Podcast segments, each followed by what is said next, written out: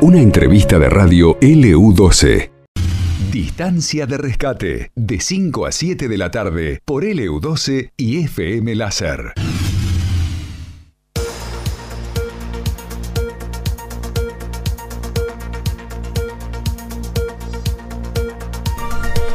Bien, seis minutos pasaron de las seis de la tarde, como le contamos al comienzo del programa y como venimos haciendo toda la semana, los candidatos pasan por Camino a las Urnas, que es este espacio que tenemos en distancia de rescate. En este caso estamos con el candidato a intendente Guillermo Carnevale. Guillermo, buenas tardes, muchas gracias por venir, ¿cómo estás? Buenas tardes, Sara. Muy bien y contento que me hayan invitado. Así puedo contar un poco las propuestas que tenemos. Contale a la gente primero, Guillermo, de qué espacio sos. Dijimos del Frente por Santa Cruz, pero ¿qué espacio te representa políticamente? Yo soy justamente el presidente de la Junta Promotora del Partido Libertario, el partido que lleva a ley como candidato a presidente. Somos de la, de la oposición, digamos, del oficialismo. En este caso, como nuestro partido aún no está conformado, mm. estamos participando de las elecciones para apoyar el proyecto nacional y bueno, con un sublema que nos han prestado, un partido que se llama Unidos por Santa Cruz que, que integra el frente, el frente que, cuyo principal grupo es SER. Claro. ¿En qué momento dijiste yo voy con Vidal? Digo, voy a ir con, con bueno, sí, también, este, con mi ley. ¿En qué momento? ¿Qué te eh, atrajo? Lo tengo, lo tengo perfectamente claro. Fue el, uno de los días más duros de, de mi vida. Fue cuando mi hijo me preguntó si era mejor ir a vivir a Alemania o a España. Hace ya unos años. Y ahí me di cuenta que nunca había participado en política en absoluto para nada, nunca hice nada, no sabía, no tenía idea de nada, era de las personas, este, como creo que somos o éramos la mayoría, que el día de las elecciones elegimos a quién votar según lo que escuchamos en la televisión. Ese día me di cuenta que había hecho las cosas mal toda mi vida y que la no participación, en mi opinión, la mayoría de los políticos roban, creo que mucha gente también lo piensa así, pero siempre lo dejamos hacer, mientras no nos afectara directamente. Acá en Santa Cruz, por ejemplo, mientras uno fuera a Punta Arenas y comprara cosas baratas, este, pudiera viajar y vivir más o menos bien, llenar el carrito del supermercado, estábamos bien, pero se está viendo una degradación principalmente económica, pero también social, cultural, la educación ya no es lo mismo, la salud no es lo mismo, entonces eh, me parece que llegó la hora de que los ciudadanos comunes que antes no nos metíamos en política entremos a participar. Yo no quiero que mi hijo se vaya a vivir a otro país, la verdad que eh, por más que gane más plata, se va sin sus amigos, sin sus familiares. Cuando vos decís la degradación eh, y hablas de, del sistema de la educación y de, la salud, ¿vos estás de acuerdo con que sean privados? Eh, sí, no tengo nada en contra de lo privado. Me parece que normalmente funciona mejor que lo público. Lo que pasa es que eh, lo público generalmente está gestionado por gente que no es muy capaz. A lo mejor es gente capaz para ganar unas elecciones, pero no capaz de este, dirigir un país o una provincia, o una municipalidad. Eh, yo tengo un negocio, eh, mi actividad es privada y trato de brindar los mejores servicios al mejor precio y normalmente no es así con la administración pública. Los administradores, los políticos, los que estamos acostumbrados, gastan sin pensar en el mañana y de hecho las mayores pruebas son la cantidad de funcionarios públicos que hay, los hay miles de cargos políticos y este, un Estado sobredimensionado que gasta más dinero del que recauda. Por eso es la inflación, esa es la fuente de la inflación. Gastar más de lo que se recauda, entonces el gobierno tiene que emitir más billetes para sustentar esa economía. ¿Y qué harías con, con la gente que no puede pagar la, eh, la educación privada o la salud? Pero la, salud. la propuesta de mi ley es mm. clara respecto a eso el país va a gastar más dinero en educación de lo que se gasta actualmente. la propuesta no es privatizar el gasto, o sea, todos los ciudadanos argentinos van a recibir de, parte del Estado el dinero para su educación. La diferencia es que en lugar de entregarse ese dinero a las escuelas, a los directivos, se va a entregar directamente a los alumnos para que los alumnos elijan dónde ir a gastar ese dinero. En ningún momento mi ley propone privatizar este, o que cada persona pague sus estudios de manera independiente. Sigue siendo el Estado el responsable de la educación y él propone que sigue siendo. Simplemente el dinero se va a entregar de una manera distinta. En lugar de entrar, entregarse a las escuelas sin importar cuántos alumnos tengan, se le va a entregar a los alumnos que le van a pagar a las escuelas de acuerdo a su elección. Eso ya se ha aprobado en otros países y lleva una notable mejora en la calidad educativa, porque los profesores van a tener que competir. Vos imagínate, en una escuela hoy en día, ¿quién elige el profesor? Alguien, un directivo. ¿En base a qué se elige? Muchas veces a su capacidad, pero muchas veces este, por amiguismo, por este, razones varias que no necesariamente son la calidad educativa. Yo lo vivo, mis hijos todavía siguen yendo a la escuela y lo veo que la calidad educativa es muy baja. Hay profesores muy buenos y hay profesores que realmente yo no iría jamás a su clase y tampoco me gustaría que fueran. Por eso preferimos la elección del, alumno, de las personas, de las familias, dónde se van a educar, con la plata del Estado. En la municipalidad, ¿cómo se aplica un programa libertario? Eh, es sumamente interesante. Mira, lo primero que tenemos que hacer es lo mismo que hay que hacer a todos los niveles del Estado. Ver el dinero que entra y el dinero que sale. Por ejemplo, actualmente la municipalidad ahora tiene muchísimos cargos políticos, montones de secretarías, subsecretarías. Lo primero que hay que hacer es austeridad. Nosotros proponemos un plan donde solamente va a haber cuatro secretarías, a diferencia de las 13 que como mínimo hay, porque no hay mucha información respecto de la organización municipal. Figura algunas cosas publicadas, pero no está todo. ¿La solicitaste? Eh, no, mm. no. Teóricamente eh, la municipalidad tiene que brindar esa información. Este, primero, reducir la cantidad de secretarías, después eliminar las subsecretarías, que son muchas veces este, puestos generados para pagar un favor político a alguna persona de la organización. Eso es lo habitual.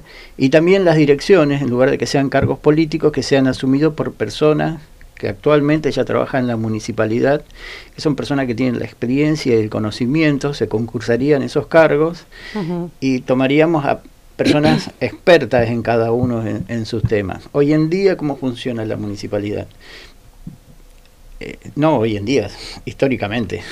Se elige a alguien que quede, sea un, un amigo que sea director que a lo mejor tiene 20, 30 años, muy joven, no tiene el conocimiento, no tiene la experiencia, solamente es una persona de confianza y está dándole órdenes a personas que a lo mejor tienen 20 o 25 años de experiencia trabajando en, ese, en ese área, con un conocimiento amplio de lo que hay que hacer y que no hay que hacer.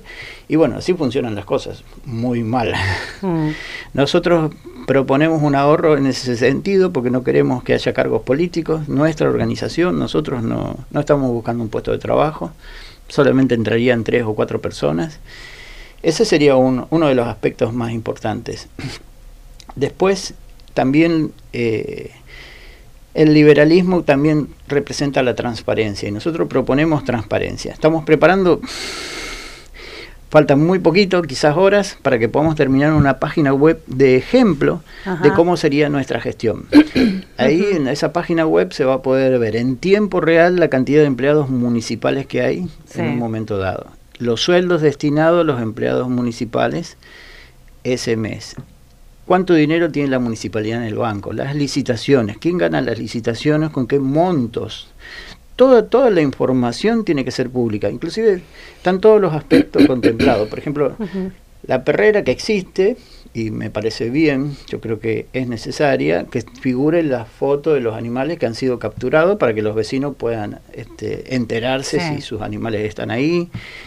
Eh, cuánto dinero entra en las cajas, cuánto se pagan impuestos, este, los, proyectos que tiene la municipalidad. Hoy en día la municipalidad tiene algunas de esas cosas, pero son muy pocas. Los últimos números que nosotros pudimos ver, buscando por todos lados, ha sido este, los números del primer cuatrimestre del 2022, o sea, hace más de un año. Ahí pudimos ver, y sin mucho detalle, cuánto dinero se pagó en sueldo, cuánto entró por coparticipación, cuánto dinero se recaudó. ¿Quién haría obra pública?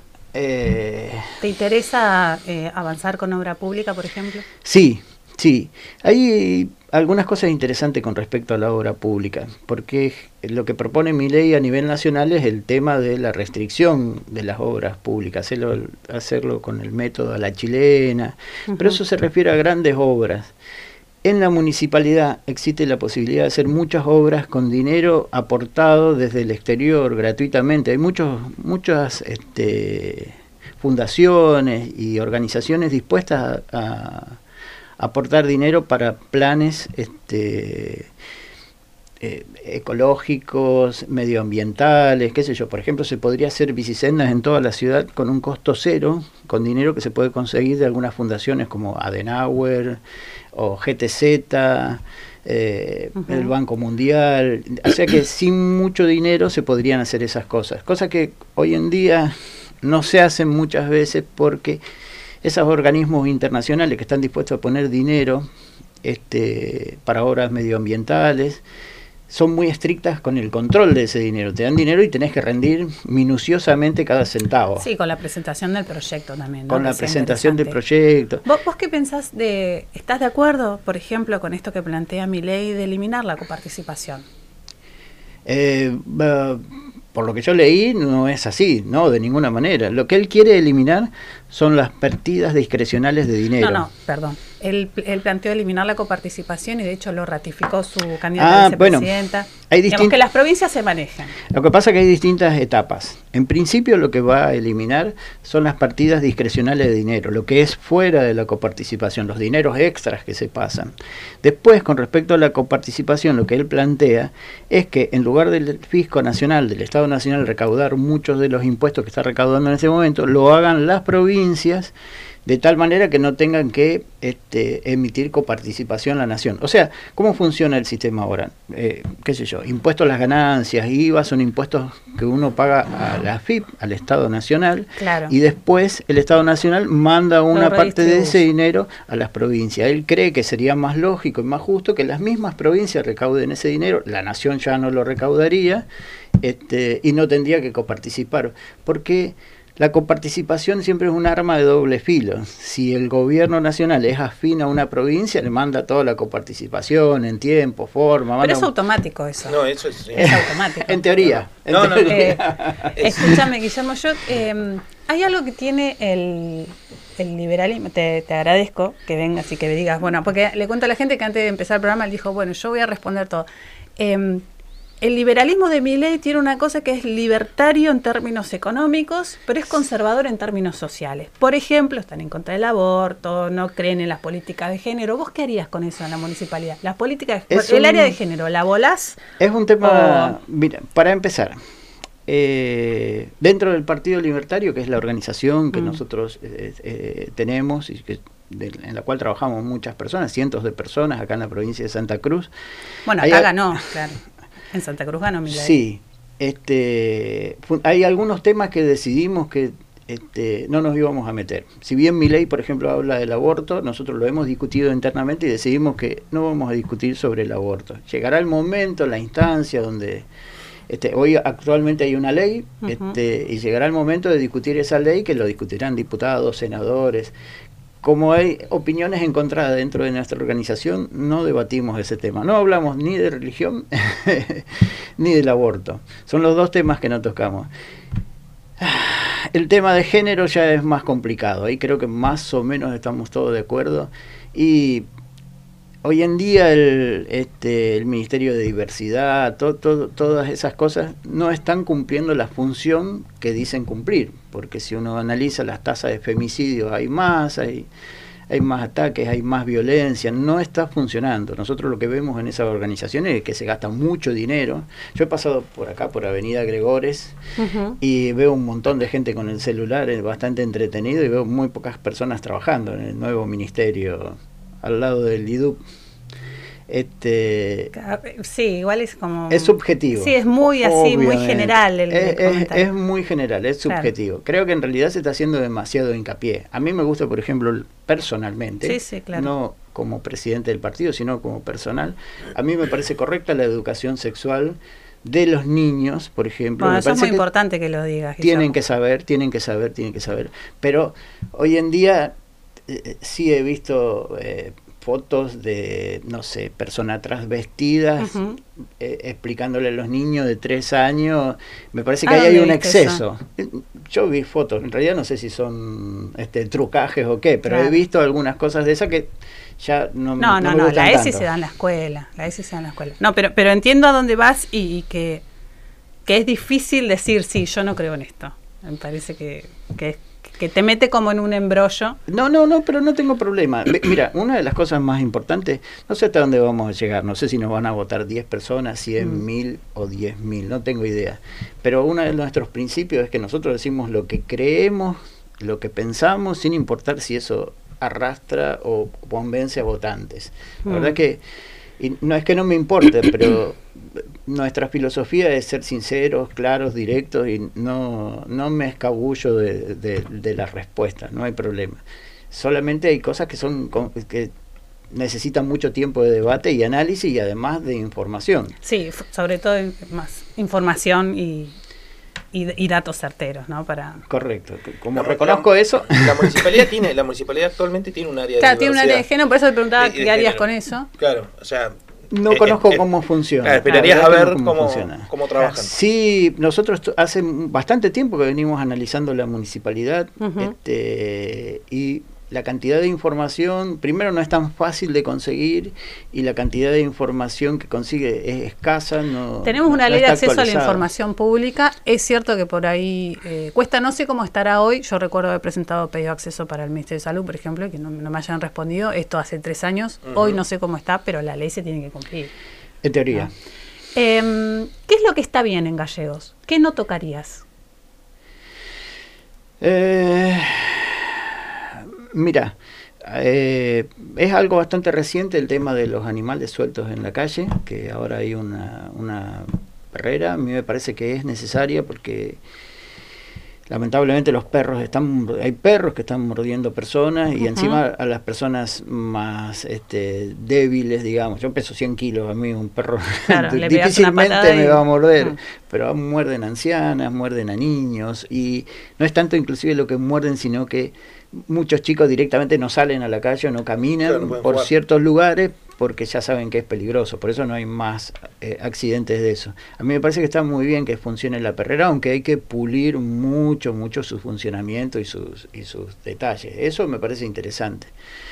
Después, el transporte público, creo que los colectivos están funcionando más o menos bien. Me gustó mucho que la aplicación de, en el celular de los colectivos permita ver las unidades en tiempo real en cada zona. Claro. pero también hay, hay mucho para hacer. Eso es respe- respecto de los colectivos, pero los taxis hoy en día eh, no están funcionando muy bien. A veces hay esperas muy largas de noche, entonces también a lo mejor había que ponerle un GPS a su tacógrafo, como tienen los colectivos, para que uno pueda evaluar cuántos taxis hay o no en un momento dado. Te- em, en términos eh, políticos respecto de la elección pasada, me, me pasó en alguna oportunidad de preguntar a gente que, que comulga con el espacio de Vidal, bueno, pero ustedes están en el frente con, con el espacio de Milei. No, es una engaña pichanga, ahí pusimos una boleta con la sigla, pero no. Pero sí, sí estaban, porque digo, las ideas de Milei estuvieron representadas en Ferreira y hoy están representadas en vos. Digamos, En- en ¿sentiste- Ferrara. En Ferrara, perdón. Y hoy en vos, digo, ¿sentiste en algún momento como que los ocultaban, los ocultaban un poquito, como diciendo mm, que no los vean mucho? ¿O no? Y es, es, Digo, porque es jugado. es bastante problemático elegir desde qué lugar participar. Mm. Y lo que nosotros hacemos, y mi presencia aquí en este momento, y, y la participación en las elecciones, eh, ha sido bastante discutido dentro de nuestra organización y se, hubo varias votaciones este, para participar. De hecho, estamos participando en elecciones municipales en distintas localidades. Algunas sí, algunas decidieron participar, otras no. Por eso te quiero contar que es bastante conflictivo. Eh, creo que hoy en día este frente que está se está formando es casi todos contra el intendente. Hay, si bien hay un par de cosas que están funcionando, básicamente las cosas no están funcionando en la ciudad. Hay puedo contarles, mi casa está en el barrio Bicentenario, les puedo contar de primera mano muchísimos problemas gravísimos que Sí. tenemos y que no han sido resueltos por esta administración. Como decís, el frente es pragmático, le quiere ganar, así como lo armaron para ganarle a Alicia, le quieren ganar a Graso. No importa cómo. Mm. Y no, no importa no, cómo no, mejor dicho. Queremos ganar, pero sí importa cómo. Queremos ganar bien. Por eso Claro. tenemos propuestas, este, tenemos planes, tenemos eh, ideas, est- estudiamos todo el, el tema de la municipalidad. Queremos ganar bien. No, no importa cómo. Este, No, bueno, pero hablamos de las diferencias por ahí ideológicas y esta cuestión, a eso me refería. Y en este caso, bueno, pero fíjense qué cosa interesante. Pasa a nivel nacional y ahora está pasando a nivel municipal. Muchos de los temas que antes de los cuales ni siquiera se hablaba, ahora al sacarlo a la luz mi ley y los libertarios en general, se, se han vuelto los temas comunes que todos los este, todos los candidatos han hablado en las elecciones anteriores y siguen hablando los, los eh, candidatos actuales. Por ejemplo, la dolarización, eh, que en realidad no es exactamente dolarización, pero se puede resumir con esa palabra. Todo el mundo habla de la dolarización y Sí. antes de mi ley nadie lo Y hablaba. la irrupción de Milei también nos sirvió para, para volver a hablar de reivindicar la democracia, por ejemplo. Vos ahí, ¿cómo, cómo te parás? Digo, cuando tenés una candidata a vicepresidenta que, que reivindica el, el terrorismo de Estado. Obviamente no me simpatiza para Mm. nada. No, no, yo estoy. Hace poquito, todavía no lo terminé, pero hace poquito llegó a mis manos un libro de Victoria Villarruel, la candidata a Claro. vicepresidente que acompaña a mi ley en su fórmula. Y la verdad es que me, me- me impactó. ¿Cuántos años tenés? 58. Estuve muy cerquita Claro, de sí. haber participado. Mm. Era Claro. demasiado inocente. Pero podría haber participado, bueno. También cuando uno es muy joven es muy idealista y no ve los aspectos, todos los aspectos de, de- de una situación. Ese libro de Victoria Villarreal me impactó, me- me- me- no podía creer lo que leía, realmente no podía creer. Y eran transcripciones de cartas, fotos de documentos oficiales, la verdad que fue, fue algo terrible esa época, fue una guerra, definitivamente. No, no fue una guerra. No, no, bueno. no tengamos esa. Por favor. No, pero te, te dejo que lo digas, pero, Bueno. pero es peligroso. Eh, eh, no, no, bueno, yo, yo cuento lo que a mí me parece. Sí. O sea, eh, por lo que yo sí entiendo, sí, hubo muertos en ambos bandos y fue un fue terrible. Y la candidata a presidente puso bombas, definitivamente.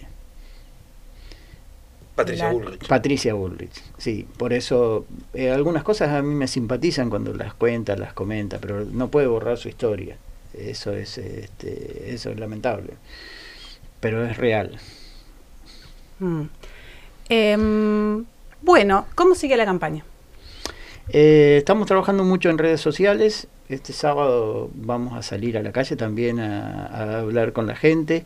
Vamos a algunas vecinales este, y seguimos también trabajando mucho en la información que tenemos con respecto a la municipalidad para poder venir a los programas de radio y contar con conocimiento de causa de- los temas que, que tratamos.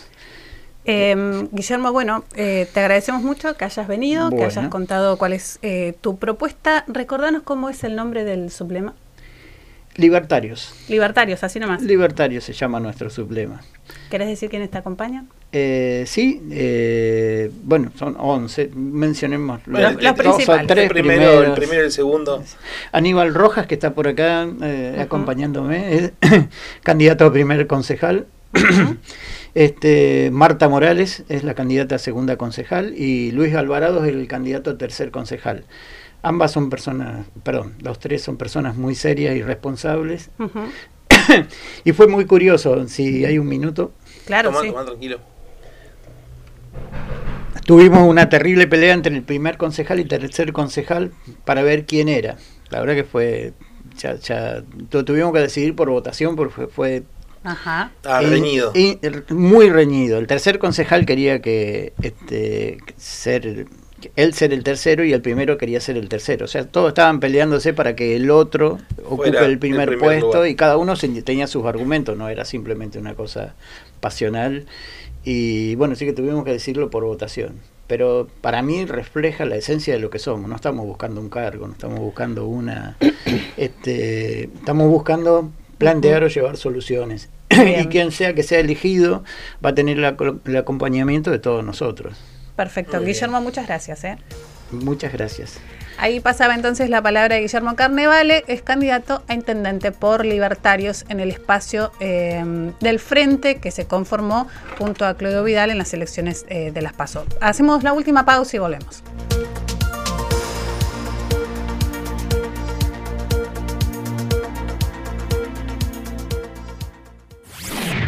Camino a las urnas.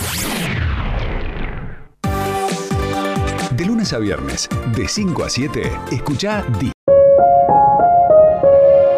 Esto pasó en LU12, AM680 y FM Láser 92.9.